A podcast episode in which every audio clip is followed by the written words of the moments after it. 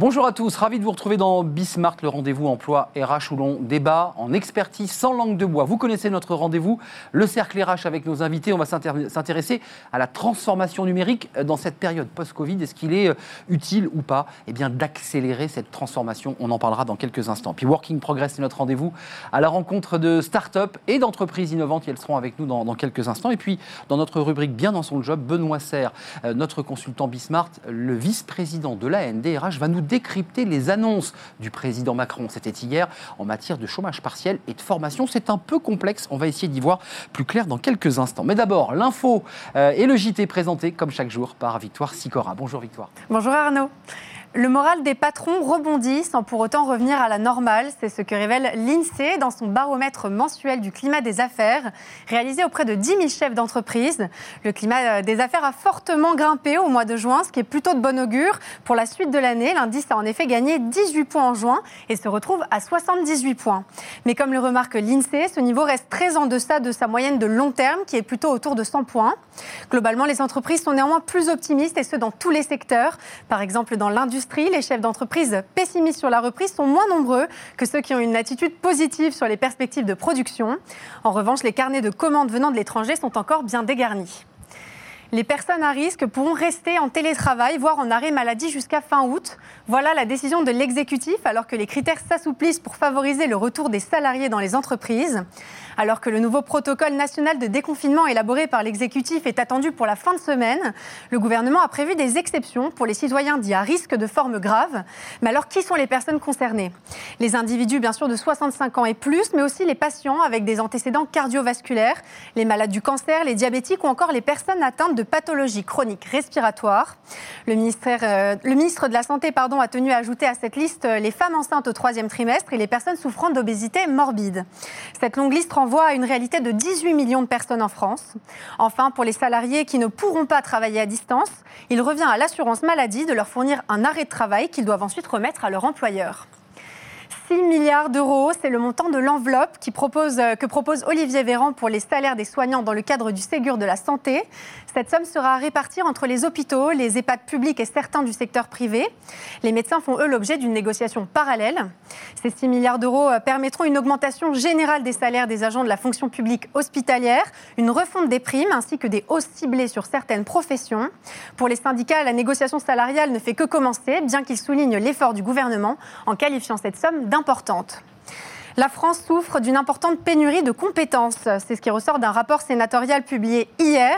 Le manque de main-d'œuvre compétente reste un obstacle majeur au développement de nombreuses PME et TPE. Et les employeurs sont de plus en plus inquiets d'un mauvais appariement entre l'offre et la demande sur le marché du travail. Tous les ans, ce sont 100 000 jeunes qui se retrouvent sans emploi, sans formation et qui ne sont pas non plus dans un cycle d'études. La situation préoccupante de certains jeunes est pour ces sénateurs un véritable gâchis de compétences. Face à ces difficultés, ces derniers préconise la formation en interne dans les entreprises.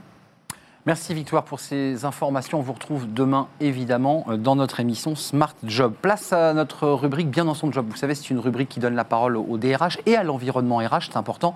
Et avec Benoît Serre. Bonjour Benoît.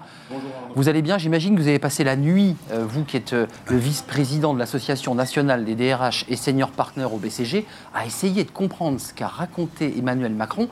C'est le fruit de plusieurs heures de dialogue social avec les partenaires sociaux.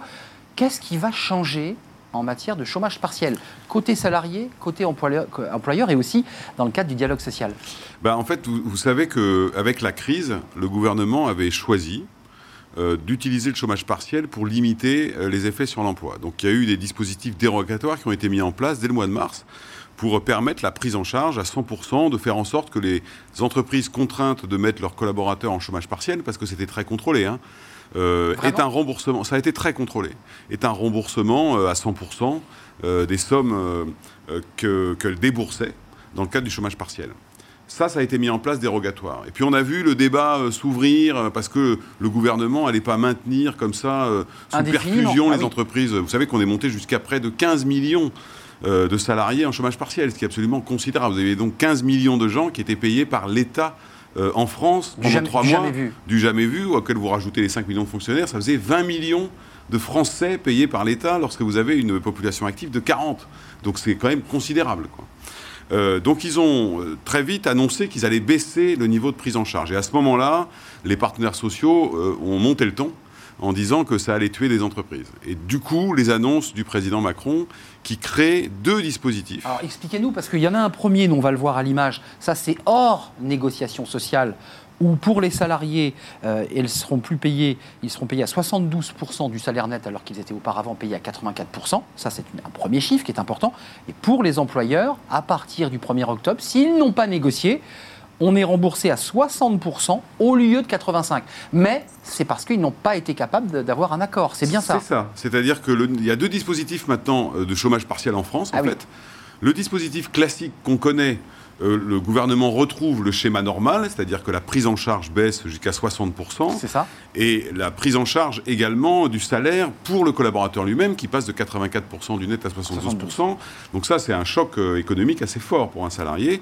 Et du coup, le gouvernement met en place le dispositif euh, spécifique dans le cadre de cette crise, qui est soumis à deux conditions. Ah, La première, il faut que l'entreprise baisse son temps de travail jusqu'à 40% maximum.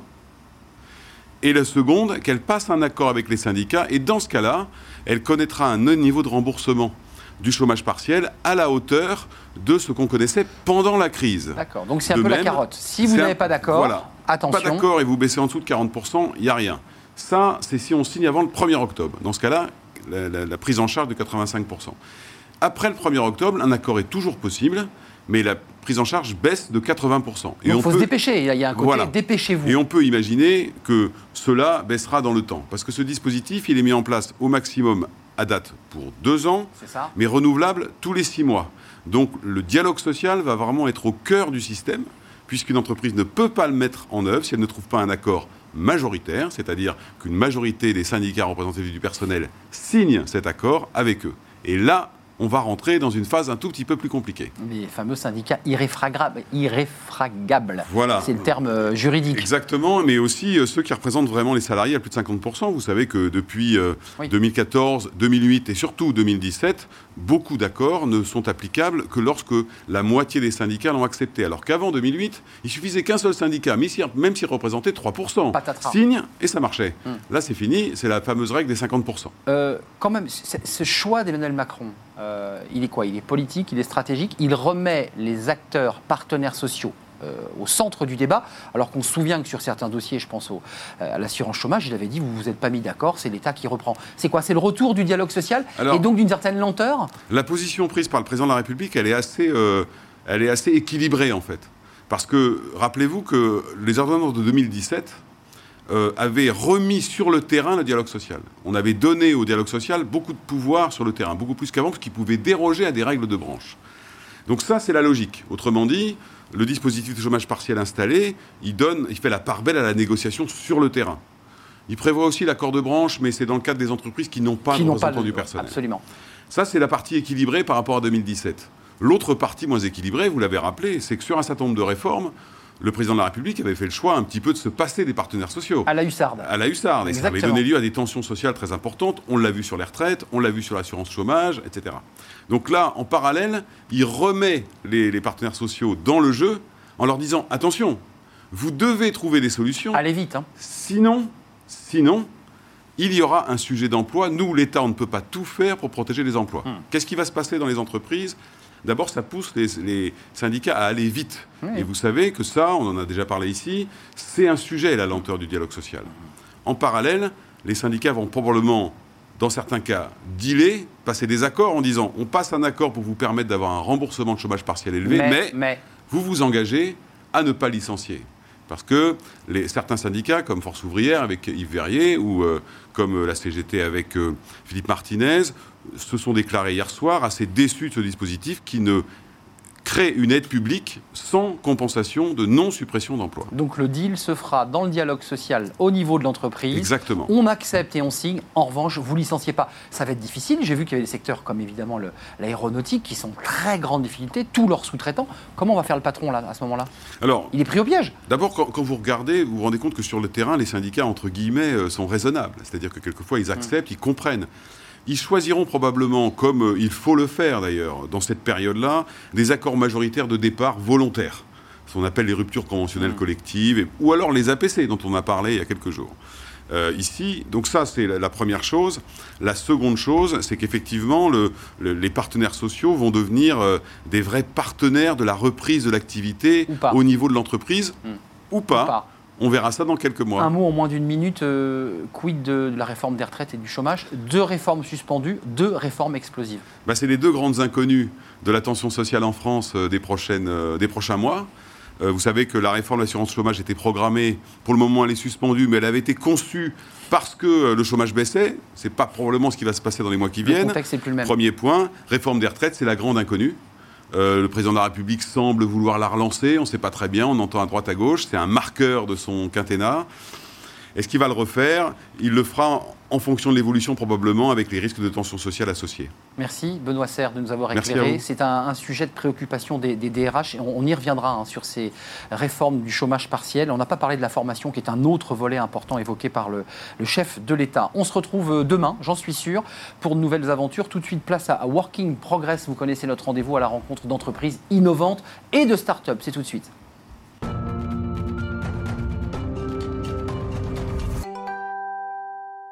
Working Progress chaque jour avec Jérémy Cléda. Vous connaissez notre rendez-vous. Jérémy, bonjour. cofondateur de Welcome to the Jungle. Alors, on est un peu dans une filiation dans nos thèmes, puisque on parle beaucoup de télétravail, et aujourd'hui, avec votre invité, ben, on, on va être dans les conséquences un peu négatives du télétravail. Oui, ou positif, ça dépend un peu de comment on les prend. Justement, le, beaucoup d'entreprises se disent comment on va euh, gérer ça positivement et euh, Verre à moitié vide, verre à moitié plein. Exactement. Alors là, on va être clairement euh, dans le verre à, dans le verre à moitié plein. La, conséquence finale du télétravail, c'est quoi? Bah, C'est est-ce qu'en fait on garde des bureaux ou est-ce qu'en tout cas on, ne repense pas profondément euh, leur usage? Et donc Kevin Duchier, euh, bonjour, vous êtes le, DRH de Germinal. Euh, vous êtes une jeune entreprise, elle a deux ans et déjà 30 personnes. Et, là, très récemment, avec ce qui s'est passé, vous vous êtes posé la question de est-ce que euh, on reste dans des bureaux, comment on travaille? Pour rappel, ce que, vous faites, vous accompagnez les entreprises dans leur, euh, leur stratégie de croissance. Donc en plus, c'est un sujet qui est très, euh, très d'actualité. Et avec 30 personnes, vous avez dit, bah, en fait, on allait déménager. Est-ce qu'on ne peut pas repenser un peu notre manière de fonctionner? Comment ça s'est passé? Bah, en fait, ça a été assez incroyable pour nous, euh, la période du Covid, euh, parce qu'en fait, euh, pendant le confinement, on s'est rendu compte que tout simplement, on était plus performant, qu'on avait une meilleure facilité à, en fait, à communiquer, bizarrement. Et en fait, quand on s'est rendu compte qu'on était plus serein, qu'on n'avait plus besoin de se déplacer tous les jours au travail, qu'on pouvait faire en fait, du sport chez soi, passer plus de temps avec sa famille, etc., on s'est dit, mais ça n'a pas de sens, en fait. Pourquoi on vient au travail euh, euh, Pourquoi on vient au, au- au bureau, en fait? Question profonde, ouais. Question profonde. Et, euh, et donc, du coup, euh, et simple, en fait. Et, euh, et donc, du coup, on s'est vraiment remis en question là-dessus. Et, euh, et on s'est dit, bon, bah, ok, on va pas déménager, mais maintenant, on va garder nos locaux et offrir une liberté totale aux gens de choisir s'ils veulent venir au bureau, s'ils veulent rester chez eux, s'ils veulent aller euh, euh, en Espagne pendant une semaine pour travailler. Là, c'est le cas avec des collaborateurs. Ils, vont, ils sont à 10 à, aller, à partir à Toulouse euh, en- dans un Airbnb pour, pour, pour partager du Du temps coup, vous n'avez pas été invité euh, J'ai pas été invité. Ah Non, là. justement, on a été. euh. J'ai dû rester ici. C'est bien aussi, Ouais, Bismarck. c'est pas mal. Et, et du coup, mais on voit par exemple, il y a, il y a- il y a- il y a beaucoup de DRH, de dirigeants euh, qui voient le sujet euh, avec beaucoup de crainte en disant bah, en fait, c'est beaucoup de liberté qu'on offre. Comment on met ça concrètement en place euh, pour s'assurer bien sûr qu'on répond aux besoins euh, des équipes, mais aussi vous qui êtes des, des garde-fous, est-ce que vous êtes posé aussi cette question? Ouais, alors nous, on a, on a vraiment un prisme où en fait euh, la liberté, elle prime. Et en fait, euh, cette liberté, du coup, elle nécessite une grande confiance de notre part. Par contre, si elle est brisée, bon, bah voilà, ça se, mal- ça se passe mal, hein, forcément. C'est sur la confiance. C'est sur la confiance. Et, euh, et en fait, nous, on s'est vraiment demandé, bah voilà, ok, on est dans un monde où en fait, euh, il y a de plus en plus de, gens qui commencent à dire que euh, la, société, le, le bureau, que, que les, que les entreprises, elles sont infantilisantes, etc. Nous, on voulait vraiment être dans un monde d'adultes en fait et se dire en gros, bah, en fait, chaque personne là ici, elle va être, elle va être responsabilisée et on va lui faire confiance. Et j'invite vraiment les entreprises à le faire. Par contre, les écueils, en fait, c'est, enfin, encore une fois, on s'est posé des questions hyper simples. C'est à quoi ça sert d'être, d'avoir un bureau? Qu'est-ce que ça, qu'est-ce que ça C'est quoi alors, le, bureau quoi de demain? C'est quoi votre bureau aujourd'hui? Ouais, si, et- si personne n'y va. Voilà, c'est ça. Et en fait, enfin, le, Coquille vide. Coquille, vide, c'est vrai. Euh, non, mais en fait, ce qui, est vraiment intéressant, c'est de se dire, bah voilà, d'une partie, en fait, le bureau, ça servait à communiquer, à dialoguer. De l'autre partie, ça servait en fait à euh, sociabiliser. Et en fait, la question maintenant des entreprises, c'est comment je réussis à recréer ça, mais euh, à distance en fait. Et maintenant, il faut avoir ce choix conscient. Et du coup, un des conseils que je donne souvent, c'est on fait beaucoup d'économies en ne prenant pas plus de bureaux. Mais du coup, ces économies, en fait, il ne faut pas les garder dans sa poche, il faut les investir justement dans, des, euh, dans du team building, en fait, dans, euh, dans des activités d'équipe, le réinvestir dans euh, un- la création d'espace dans, dans, dans, dans les appartements de chacun, dans les lieux de, de vie de chacun, pour qu'ils puissent travailler en, en, en- en bonnes conditions. Donc euh, voilà, c'est c'est vraiment ça les conseils que, que je donne généralement. Il y a des entreprises qui vont même un peu plus loin. Je crois que d'ailleurs, vous êtes posé la question, qui disent, bah, quitte à faire ça, plus de bureaux du tout. C'est ça. Euh, Est-ce que ça, c'est une question que vous êtes posée? Il y a même des entreprises qui sont venues dessus, hein, parce que pour rappel, par exemple, Yahoo et IBM, qui sont quand même des, Ouais. des entreprises extrêmement importantes, avaient testé ça, en sont revenus. Vous, voilà, est-ce que vous êtes posé la question et, pourquoi vous êtes dit, bah, on va quand même garder euh, Ouais. un, un espace? Bah, on s'est vraiment posé la question euh, et on s'est dit, OK, est-ce qu'on ne va pas juste euh, plus jamais aller au bureau? Mais euh, quelque chose qu'on a tous observé aussi en étant confinés, c'est qu'en fait, on est quand même isolé. Et ça, en fait, c'est quelque chose, si... Ouais, c'est si l'équilibre qu'il faut trouver. C'est un équilibre qu'il faut Bien trouver. sûr. Il y a des entreprises comme Buffer qui se sont créées juste complètement en télétravail et c'était des personnes qui voulaient en fait ce mode de travail en fait. Et c'était c'était le deal dès le départ. Mm. Là en fait on peut pas dire à l'équipe du jour au lendemain en fait on change toutes les conditions de travail, tout ce que vous étiez imaginé à propos du travail, on le change Ouais. et euh, on vous impose ça. Nous on voulait vraiment garder cette liberté aussi, c'est de se dire en fait bah tout le monde trouve son compte, on travaille vraiment d'où on veut maintenant. Mais d'un point de vue pratique, on, on a parfois des, des sujets euh, de droit. Vous, vous, en tant que DRH, vous avez signé un accord, vous vous êtes mis d'accord sur une charte. Comment vous avez, je dirais, bâti la- la- le squelette de, de- Ouais. de ce choix? Ouais, bah, on a passé beaucoup de temps avec nos avocats à, à- à travailler là-dessus. On a une charte, euh, on travaille aussi avec nos assurances. euh, Oui, il y a un pour, problème, euh, pour- oui. Voilà, euh, que ce- enfin, quand des gens partent à l'étranger, ah bah oui. Pour les gens à Toulouse. passe, Les gens à Toulouse, oui, Ouais, par pour exemple. les gens à Toulouse, voilà. Donc tout ça, en fait, ça, a été, ça a été réglé avec, avec nos assurances Hey. et, et nos avocats. Ça a été un vrai travail à faire. C'est pas simple, hein, c'est du droit du travail. C'est-à-dire Ouais. que là, on est en train d'externaliser le lieu de travail. Tout est bordé. Enfin, en tout cas, vous vous sentez en sécurité je me sens à moitié en sécurité. C'est-à-dire qu'en fait, tout ce qu'on fait, c'est, euh, c'est, c'est nouveau. Donc on a beau euh, lire le droit, faire confiance à ses avocats, etc. On se dit toujours, bah, bon, il y a, il y a peut-être quelque chose, il va peut-être y avoir un précédent, en fait, quelque chose qu'on n'avait pas prévu, parce qu'en fait, c'est une manière de travailler qui est totalement neuve, qui est totalement jeune. Et, euh, et je comprends du coup la réticence de certaines entreprises à vouloir, euh, à vouloir le lancer à, à- à haute échelle. Nous, on est 30, on n'est pas une entreprise de 30 000 personnes. C'est difficile. Mais, mais Ouais. vous, là, concrètement, vous êtes dans une réflexion de repenser votre lieu de travail, votre lieu de vie professionnelle, c'est-à-dire on réduit nos bureaux, on crée des, on va louer finalement, euh, voilà, euh, deux jours par semaine dans des espaces dédiés de coworking. J'en sais rien. Comment vous inventez les choses là dans six mois? Parce que vous avez des locaux que vous payez, vous les louez ou Ouais. vous les avez euh, en propre. Ouais, on, a, on a nos locaux, on les paye. euh, mais en fait, cher. on veut, c'est cher. Ah oui. Mais en fait, c'est euh, euh, c'est quelque chose qu'on veut garder parce que ça reste quand même en fait un, un, un- un QG, en fait une espèce de maison où les gens vont se retrouver, la ruche, etc. quoi. C'est un peu la ruche, Ouais. exactement. Et, euh, et c'est toujours bien aussi de savoir qu'en fait, euh, on peut, euh, enfin qu'on a un lieu de vie. euh, donc on va tout réorganiser, on va tout redécorer, on va mettre plus de lieux de justement de lieux d'échange, de lieux de vie, partage, etc. ouais. de lieux de partage, de convivialité. Et derrière ça, en fait, ça va être aussi un endroit où tous les mois, les, les gens vont se, vont se réunir. On fait venir tous les mois toute l'équipe pour recréer justement euh, ce moment de sociabilisation, ce moment de, de- de partage. Quoi. C'est une révolution. Oui, et, et d'ailleurs, vous, vous en parlez, c'est c'est un sujet que, que je trouve extrêmement intéressant. Beaucoup d'entreprises se posent la question. Euh, les bureaux se réduisent, les espaces de vie, en fait, ils deviennent pluriels. En fait, il y a des espaces de travail chez chaque personne. Euh, euh, est-ce que, comme d'autres, vous posez aussi la question, est-ce que je ne devrais pas aider mes collaborateurs, par exemple, à pouvoir investir dans un bureau, dans une chaise ergonomique. Comment, peut, comment faire en sorte pour les aider euh, à avoir un vrai espace? Ouais. Parce que ce qui ressort aussi de- du confinement, euh, une, une grosse étude a, a montré que la- le principal frein à la productivité, c'est qu'en fait les gens sont mal équipés chez eux, Ouais. donc euh, Internet, etc. Puis en fait, hein. on, bosse euh, sur notre lit. Enfin bref, c'est- super compliqué.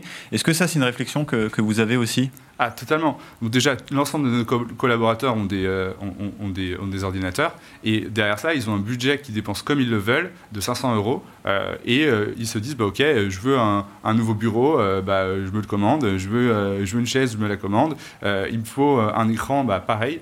Et en fait, on va tester, on va voir si en fait, ce budget, il est atteint ou s'il faut plus de budget pour que les gens soient mieux équipés. Euh, c'est vraiment ce que je disais tout à l'heure. En fait, c'est il faut réinvestir en fait ce qu'on a gagné euh, euh, justement dans cet espace de, de, de, bureau. Quoi. Il y a un corollaire tout, tout simple aussi que vous, vous vivez, c'est la restauration. Il y a des entreprises qui ont évidemment leur restauration intégrée, d'autres peut-être la vôtre, où on va se nourrir dans le quartier ou en, commandant. Là, c'est pareil, vous, vous, vous repensez, là, la, parce que la question de l'alimentation d'un collaborateur, elle est importante.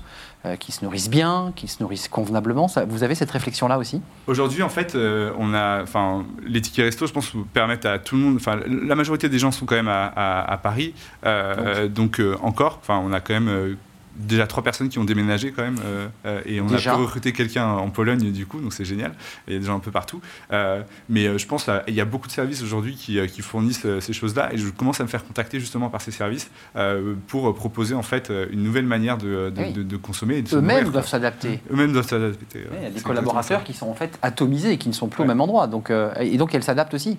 Bah et comme vous êtes un peu partout, j'imagine qu'en tant que DRH, vous, vous posez un peu cette question fondamentale, c'est euh, ma culture d'entreprise, euh, au-delà de tous ces aspects pratiques, comment je fais pour euh, continuer de la faire vivre Euh, Si vous allez avoir des nouvelles recrues bientôt euh, et qui sont en Pologne ou je ne sais pas où, euh, comment euh, lui donner ce, euh, ce sentiment, comment lui faire comprendre ce qu'est Germinal, euh, pourquoi il est là et en fait pourquoi vous êtes tous euh, là. Ouais, c'est fantastique. On a, on a cinq personnes qui sont arrivées pendant le confinement. Euh, Il y en a qui n'ont toujours pas vu leurs collègues, euh, notamment Ah oui. celle qui est euh, en Pologne. Euh, elle, elle va les voir la semaine elle prochaine. les a vus en, en visio. Elle les a vus en visio, exactement.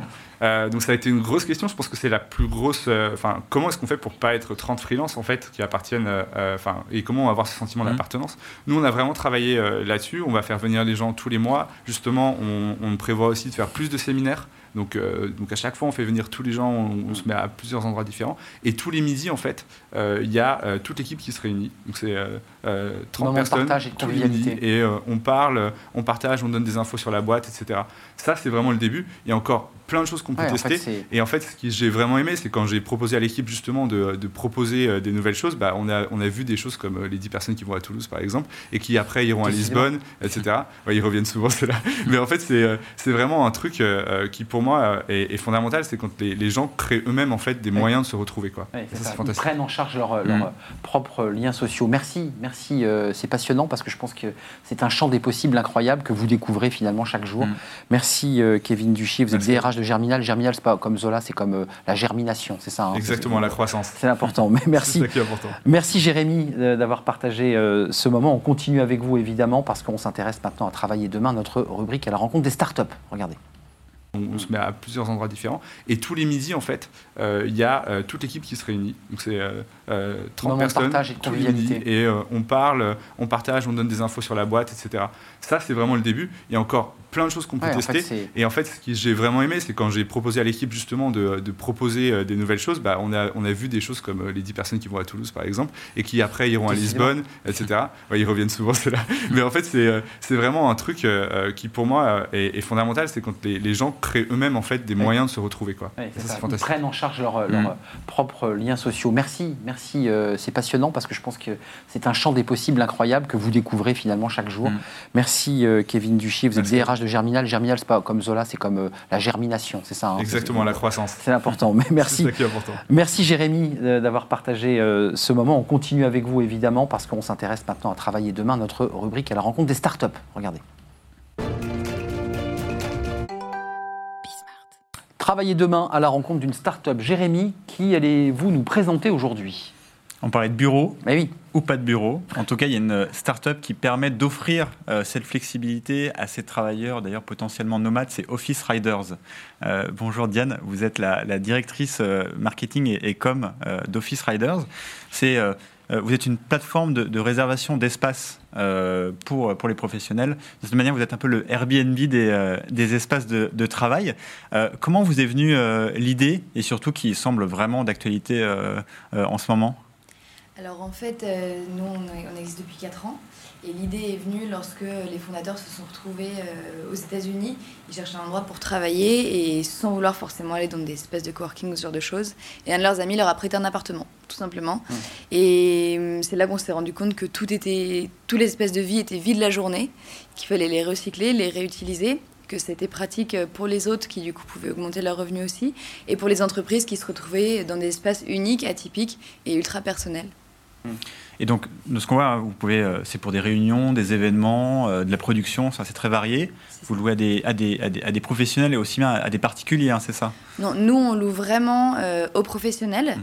En revanche, euh, la grande majorité des autres sur notre site ce sont des particuliers. C'est ça. Mais très concrètement, moi, je, je veux avoir euh, un espace pour ma société. Je vais sur Internet, je vous dis, j'ai besoin d'un espace ou de connecter avec des ordinateurs, j'ai besoin de Wi-Fi, et vous me le trouvez. Et je vous donne la zone géographique, et avec ça, vous vous débrouillez C'est une Absolument. wedding planeuse du, du- du chef d'entreprise, en fait. Alors euh, oui et non, dans, dans le sens où nous, on n'est pas du tout une agence. C'est vraiment le même principe qu'Airbnb, c'est une marketplace. Vous mettez Donc, en relation. Vous pouvez aller euh, vous-même directement sur le site, vous mettez vos critères. Nous, on s'évertue à professionnaliser les autres euh, de pas mal de manières, donc que ce soit sur l'équipement. euh, on a aussi tout, le, tout un écosystème de partenaires qui vous permet d'avoir des services de traiteurs, euh, des équipements en plus si vous n'en avez pas, et des prestataires en activité de team building. J'entendais Kevin en parler tout à l'heure. C'est c'est hyper important pour ce point-là. Et donc, les, les gens louent, c'est quoi vos- les stats que vous avez? C'est des gens qui louent pour une journée, une demi-journée? Ils prennent les locaux pour une semaine? Alors en général, nous on fait la location à la journée. Donc, euh, mais, mais en, en fonction des demandes, euh, ça peut être en demi-journée ou pour quelques heures. Mais en général, le prix standard et la grande majorité des locations, c'est vraiment pour la journée. Pour des réunions, des formations, des séminaires. Hum, Donc ça ne se fait plus à l'hôtel, puisque Mhm. traditionnellement c'était plutôt des salles de réunion, Oui. euh, de séminaires d'hôtel. Ça c'est fini, c'est en train de, j'irais, de tomber dans les oubliettes, c'est au profit plutôt d'espaces plus conviviaux, c'est ça l'idée? C'est ça l'idée, absolument. Et en plus, euh, ça permet aussi d'avoir euh, 30 entre 30 et 50% moins cher que ces alternatives-là. Parce que, étant donné qu'on va chez, chez les gens, euh, il y a des coûts qui sont moindres aussi pour, pour les autres. Et ça permet en plus d'être dans des espaces qui changent complètement de la routine. euh, et en plus de ça, de pouvoir travailler dans un espace agréable dernière et question. différent d'habitude. Oui, bah, d'ailleurs, on, on parlait de ça juste avant. Il y a un, un de vos fondateurs, Florian, qui a, qui a écrit euh, un article. Et le titre est Adieu, cher bureau. Donc, il, ça. il annonçait un peu la, la- la couleur.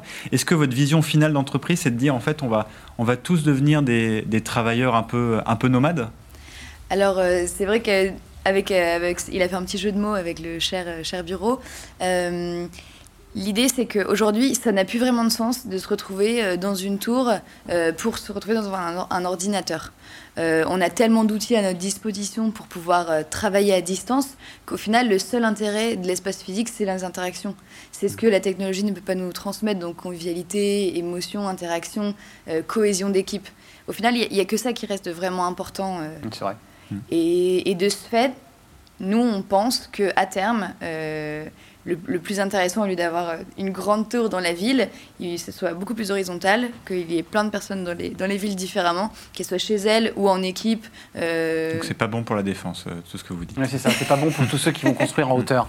En tout cas, ce qui est important, c'est le contenu et c'est pas le contenant, c'est ce que vous nous dites, c'est ce qui se passe et l'interaction, ce qui se passe entre les, les aides. Merci Diane d'être venue sur notre plateau, euh, dire comme marketing euh, d'Office Rider. J'imagine que vous avez de plus en plus de coups de fil avec euh, bah, ce post-Covid et toute la réflexion qu'on est en train de mener et qu'on mène avec Jérémy euh, dans Welcome to the Jungle. On se retrouve demain pour Working Progress pour de nouvelles découvertes. Merci à vous. On fait une courte pause et on se retrouve juste après pour notre cercle RH. Et justement, on parle de la transformation numérique post-Covid. Euh, Est-elle utile ou pas? On en parle dans quelques instants.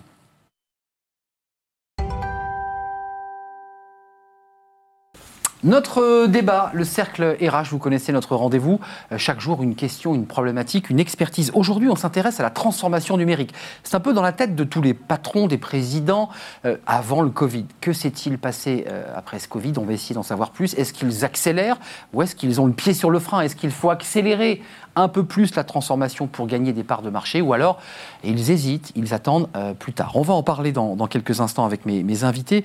Euh, je vous les présente parce que c'est des spécialistes euh, des plateformes numériques. Moi qui ai fait une fac d'histoire, vous imaginez bien, ils vont tout m'expliquer. Gilles Mergoal, merci d'être avec moi. vous êtes PDG de Neoxia. J'ai envie de dire que c'est une success story. Vous l'avez créé en 2000.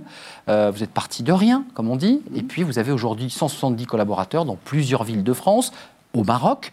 Euh, vous vous présentez comme un, conseiller en stratégie informatique, c'est-à-dire que vous avez une possibilité de proposer un certain nombre de, palettes euh, dans le cadre de cette transformation. Vous allez nous raconter votre métier et essayer de répondre à la question qu'on se pose aujourd'hui. Qu'est-ce que vous disent aujourd'hui les, patrons euh, dans ce contexte? Avec nous, vous le connaissez bien, hein, Julien Le Huro, Gilles, vous avez créé cette start-up Use Together. Vous, vous, travaillez ensemble d'ailleurs, la main dans la main, et vous avez développé alors quelque chose qui était formidable il y a un an, mais là qui explose parce que je crois que vous êtes en pleine progression. C'est du multi-écran. On peut travailler, faire des réunions. Alors, c'est pas le multi-écran classique. Vous allez nous le raconter. Mais je présente d'abord euh, Sana Moussaïd. Alors, vous, c'est intéressant parce que vous êtes la vice-présidente du Conseil supérieur de l'Ordre des experts comptables. Vous êtes vous-même à la tête d'un cabinet d'expertise comptable euh, et commissaire aux comptes très intéressant parce qu'on va parler des data. Vous êtes en charge du numérique au sein du, Conseil supérieur. Vous avez les mains dans la, tuyauterie numérique et j'imagine que dans vos réunions, vous êtes en train d'expliquer à tous vos collègues il faut impérativement accélérer notre transformation numérique. C'est vrai pour les experts comptables, c'est vrai pour les notaires, c'est vrai pour les avocats, et on va en parler avec vous dans quelques instants. Gilles Mirgoal, et je vous donne la parole parce que vous êtes passionné et vous allez nous expliquer votre, votre développement. Euh, cette question, vous vous la posez post-Covid. Votre société, elle a des chiffres de croissance à deux chiffres. Ça marche, ça cartonne. Les entreprises achètent vos services, vos conseils, votre technologie. Le contexte dans lequel nous sommes entrés là aujourd'hui, qu'est-ce qu'on vous dit? Qu'est-ce que vous disent vos clients? Alors, euh, effectivement, euh, donc nous, notre entreprise, c'est, euh, se veut être le, business, le digital business partner de, ses clients, hein. que ce soit d'ailleurs des startups comme celle de, Julien ou des grands groupes, en passant par tout un tissu de PME et, de TI. Et ce qu'on leur propose, c'est de les accompagner dans cette fameuse transformation numérique. On les accompagne donc en mode conseil stratégique pour essayer d'y comprendre quelque chose et de se forger quelques convictions. Parce que le, surtout en particulier dans les, chez les PME et les ETI, la conviction du dirigeant, c'est vraiment ce qui fait euh, qu'on engage cette transformation. C'est lui qui va engager et dynamiser le, choix. C'est ça. Et on a une vision du conseil euh, qui, est, qui nous est peut-être un peu propre, qui est une vision du conseil action. On aime bien le service après-vente de nos conseils. Et donc, en fait, on s'engage euh, à leur côté pour concevoir et délivrer, voire même opérer ces plateformes et ces services numériques innovants la plupart du temps. Vous conseillez, mais ensuite vous mettez en place euh, ce que le président d'une ETI a voulu mettre en place. Il y a un diagnostic assez précis, j'imagine, à faire pour comprendre exactement ce qu'il souhaite et vers quoi il veut aller? C'est quoi? C'est des délais sur 5 ans? C'est 10 ans? Parce que vous êtes en stratégie. Stratégie, ça veut dire se projeter. Alors, la stratégie, c'est important, c'est pour donner le cap, mais ce qui est important aussi, c'est ce qu'on fait demain. Euh, c'est le fait d'être dans l'action. Donc, euh, les résultats, c'est dès lundi matin. Euh, et effectivement, on essaie d'atteindre une vision, sûrement qu'on n'atteindra jamais, peut-être dans 3-4 ans. Il y a plusieurs dimensions. Il y en a une qui est assez simple, qui est de déployer les bonnes pratiques. Il y a encore, malheureusement, aujourd'hui, des entreprises qui n'ont pas encore déployé tous les outils digitaux qui sont à leur disposition. On l'a bien vu pendant le Covid, il y a celles qui couraient devant et puis les autres qui essayaient de pédaler derrière. Et puis il y en a d'autres qui, je pense euh, en particulier, euh, un bon exemple qui est, le métier des experts comptables. Elle est sur le plateau en plus, ça tombe très bien. Voilà. dont le cœur de métier est complètement bousculé bah par les capacités des technologies et ses nouveaux usages. Et là, c'est plus compliqué hein, parce que euh, le dirigeant, il doit prendre son risque finalement, faire son pari. nous, on est là pour le réassurer et puis en fait l'accompagner en lui montrant que petit à petit, pas à pas, euh, il va dans la bonne direction, il commence à collecter les fruits de cette transformation, et puis ensuite c'est parti. Vous êtes interpellé, je vous donne la parole, hein, je vous le promets, évidemment, je ne vous oublie pas, la start-up Use Together, mais vous êtes interpellé.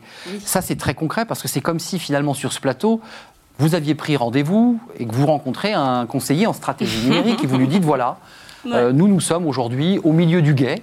La plupart des experts comptables, évidemment, ont tous numérisé et travaillent évidemment sur Internet, mais là, on est dans, dans des choses qui vont plus loin.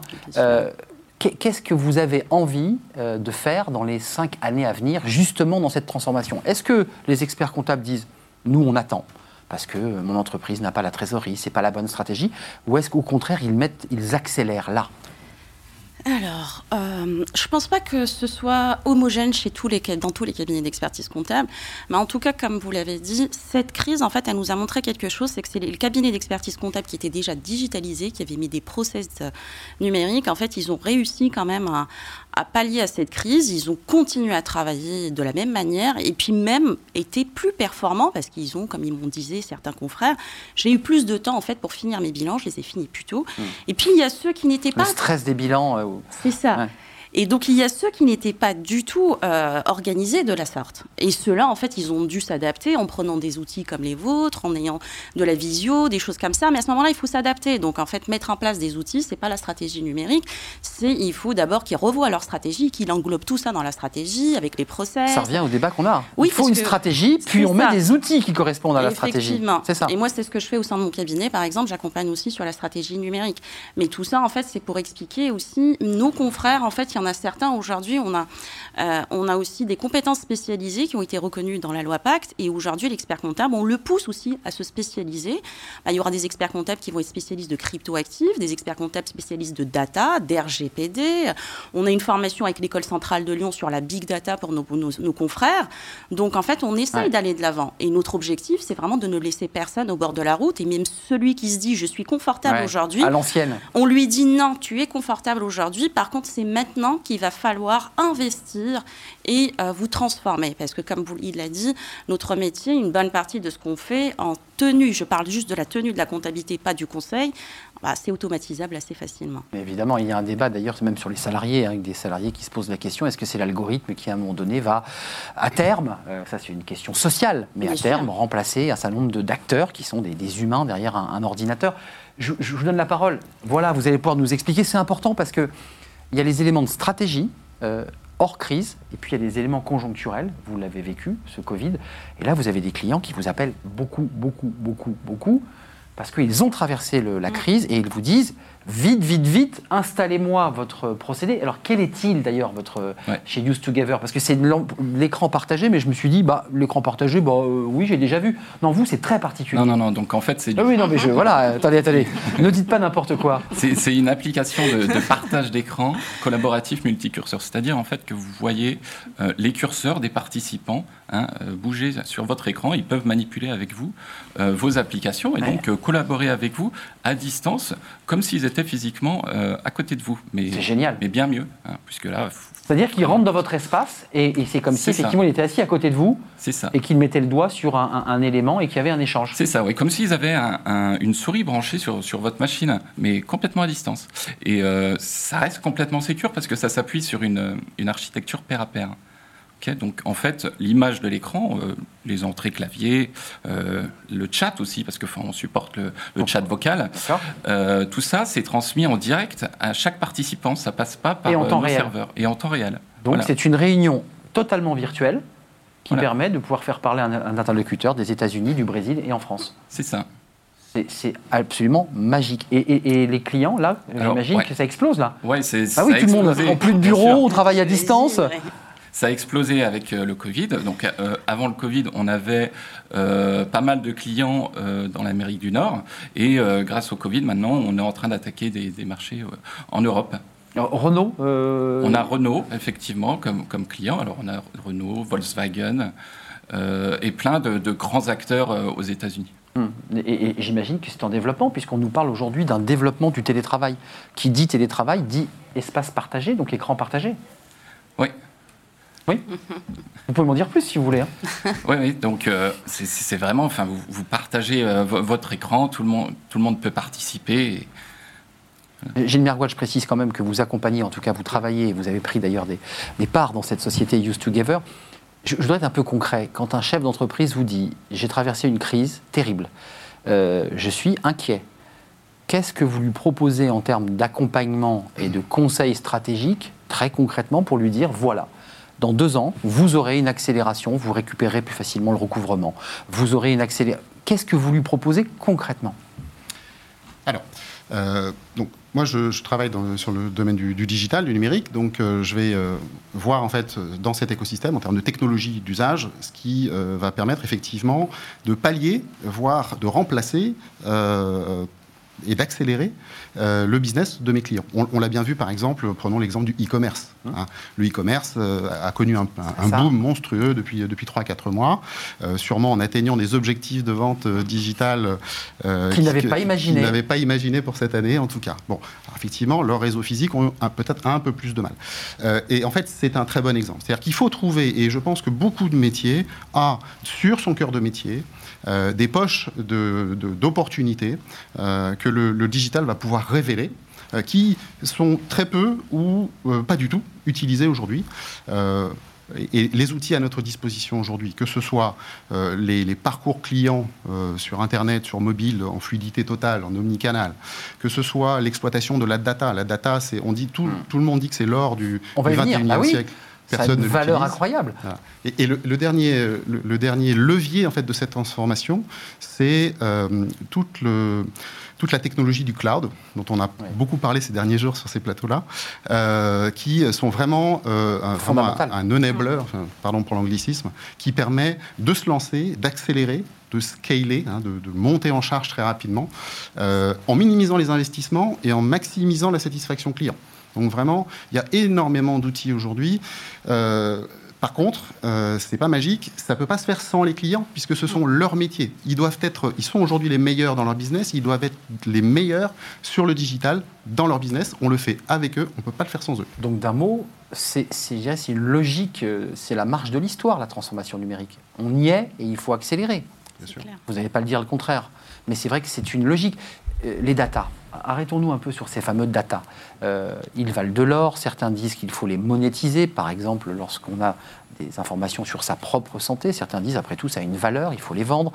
Vos data, à vous, ils valent une, fortune. Il n'y a pas d'exploitation de data pour l'instant d'informations euh, comptables. D'abord, elles sont, privées, elles sont, elles sont protégées par le secret.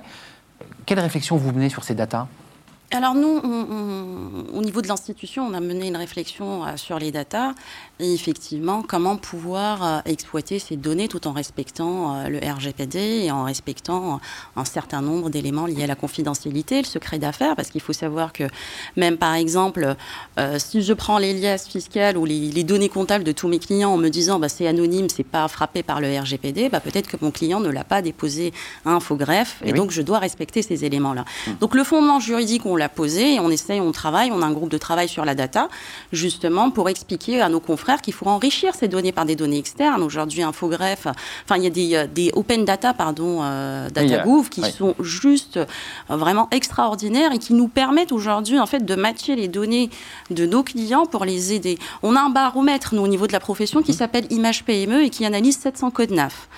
Euh, de manière trimestrielle. Pour voir comment les, les Oui, voilà, pour voir les évolutions. Et effectivement, ça, c'est en.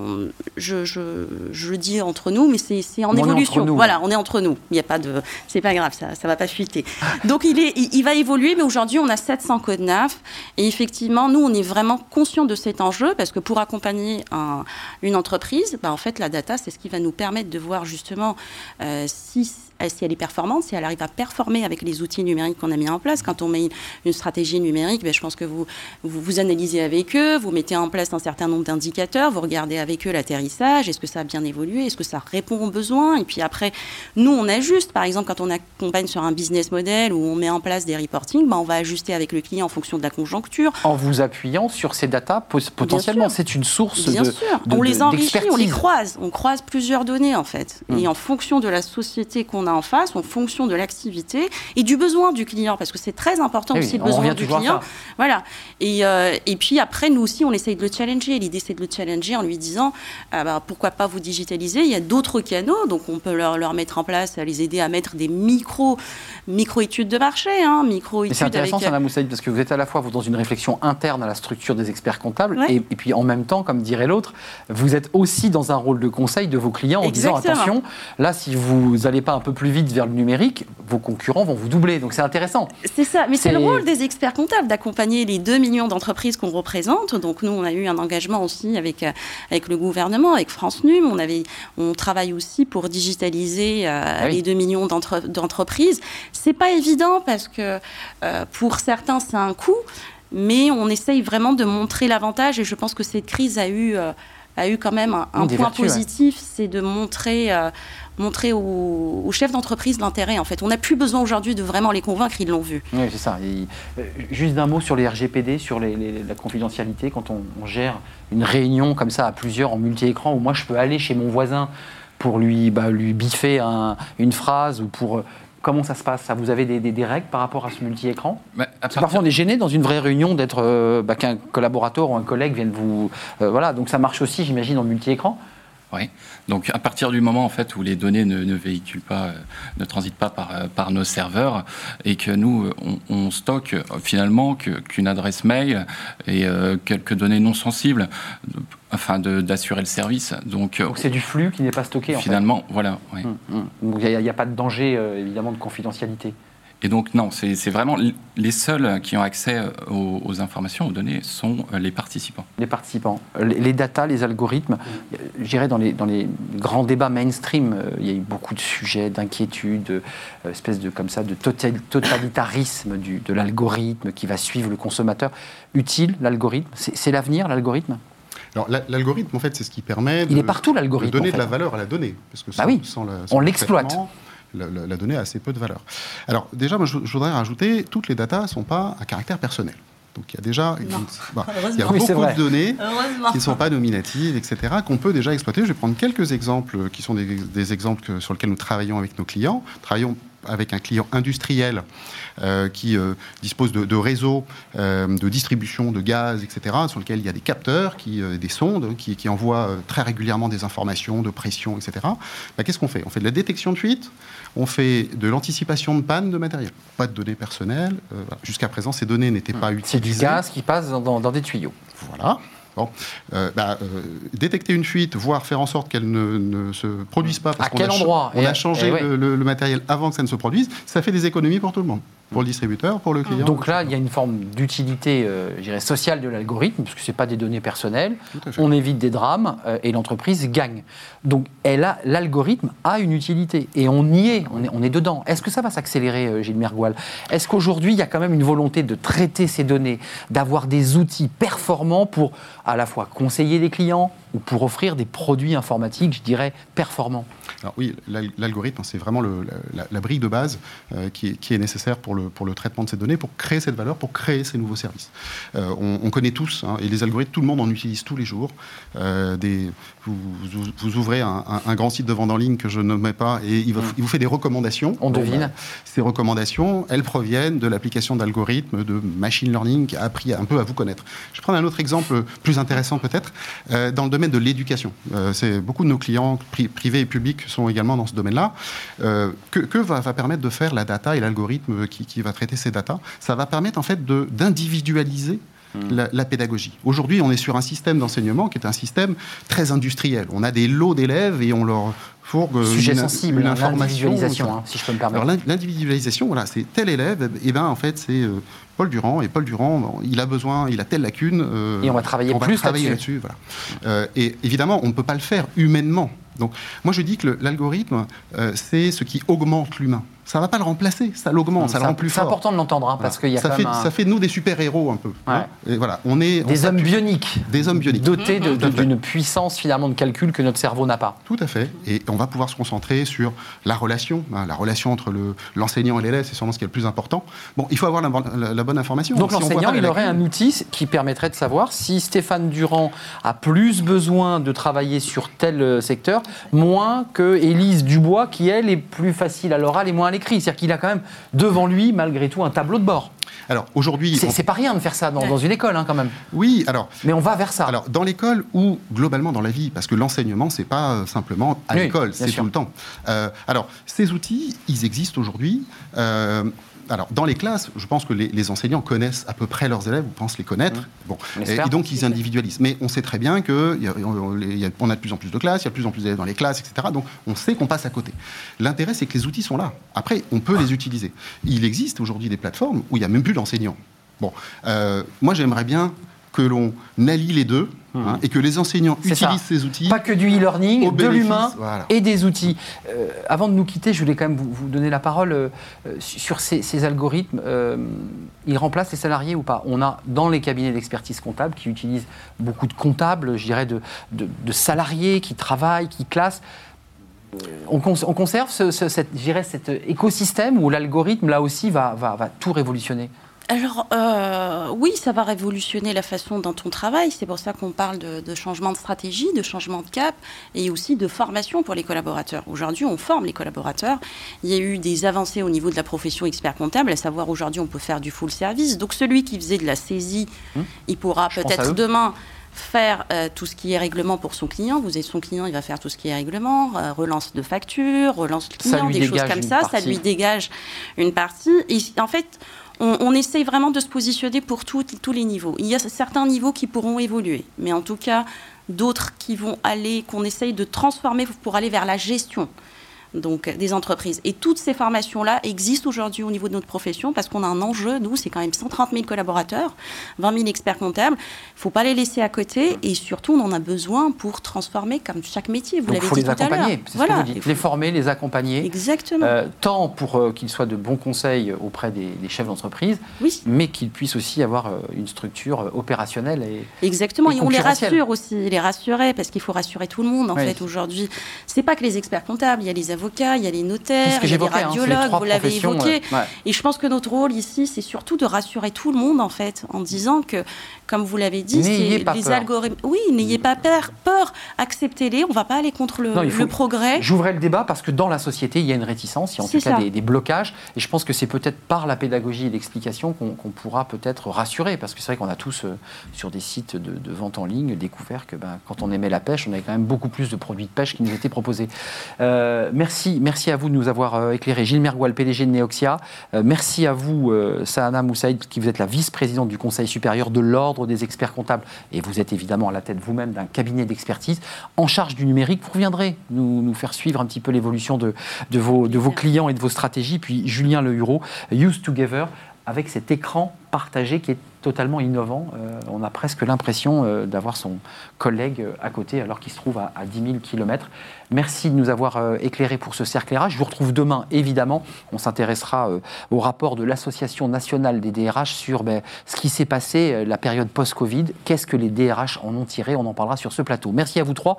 On termine Smart Job par notre rubrique Fenêtre sur l'emploi.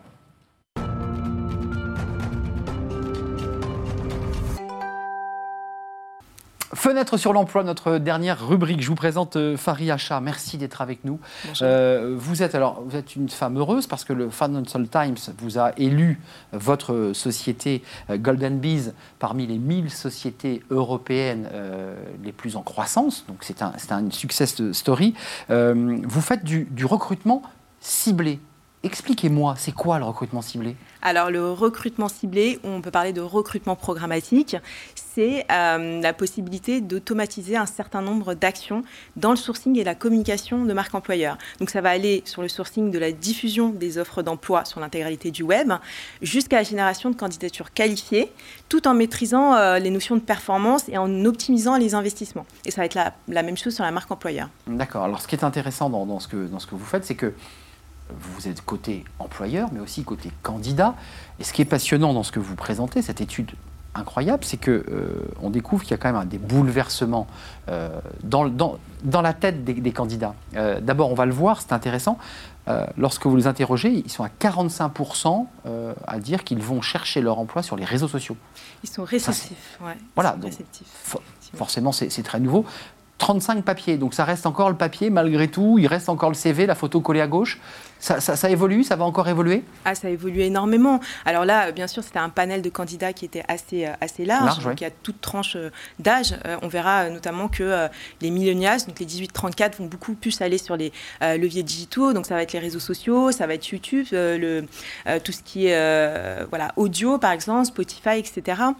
si on veut toucher cette audience, c'est important de les adresser sur l'ensemble des leviers. Est-ce que le papier est aujourd'hui important pour certaines catégories Oui, ça l'est, mais ça reste quand même, euh, je crois, un peu moins d'un tiers. Mmh. Et c'est quelque chose qui est en train d'évoluer euh, fortement. Et je pense qu'il va régresser au profit, j'imagine, des réseaux sociaux et en tout cas de euh, LinkedIn, dont on parlait hier sur ce, sur ce plateau. J'ai vu aussi que ces candidats large panel étaient de plus en plus sensibles à la communication de l'entreprise, à la façon dont l'entreprise euh, parler d'elle et sur les enjeux, j'ai presque éthiques de l'entreprise. Ça, vous le confirmez? Tout à fait. Alors, c'était déjà le cas avant le Covid, parce que cette étude a été faite vraiment euh, pour avoir euh, le feedback des candidats sur leurs ressentis, leurs attentes sur le marché dans cette situation assez particulière. Mais avant ça, déjà, il y a un besoin des entreprises de créer de l'engagement, de communiquer ses valeurs, parce que c'est devenu un critère de sélection mm. pour, pour les candidats. Et là, pendant le Covid, ça l'est encore plus, parce qu'on est quand même dans une situation où il y a une communication assez anxiogène sur la situation économique Parfois, on a pris la parole pour les entreprises. Et euh, quelque part, on se pose la question de savoir est-ce que euh, ces entreprises continuent à recruter? Quelle est leur situation financière? D'ailleurs, c'est assez rigolo parce que quand on passe des, entretiens, c'est une question qui revient souvent. Est-ce que votre entreprise va bien? Et euh, donc, le candidat ose demander ça. Exactement. Et j'ai eu le cas moi-même dans, ma start-up, mais il y a également des, des recruteurs qui m'en ont parlé. Donc, c'est même devenu un critère d'influence dans le choix. Donc, l'importance. C'est culotté, permettez-moi, parce que moi, je suis je suis un peu de la vieille école, je ne me serais jamais permis de demander à, la personne qui me recrutait si son entreprise allait bien. Enfin, il y a comme ça une sorte euh, d'égalité presque dans l'échange avec le, recruteur. Moi, j'ai envie de dire c'est un petit peu légitime, mais il y, a quand même cette prise de pouvoir du candidat sur le marché de l'emploi qui, voilà, qu'on connaît et qu'on reconnaît depuis un certain, un certain temps. Euh, c'est normal aussi de savoir si dans l'entreprise dans laquelle euh, on bah va aller normal. correspond. C'est logique, non, non, mais le fait de le prononcer me, semblait effectivement. Est-ce qu'on peut se projeter sur le long terme? Bien sûr. Alors un dernier mot parce que celui-ci, est important. Euh, vous l'avez fait pendant cette période Covid, l'inquiétude ou pas des candidats. Ce qui est très intéressant, on va le voir.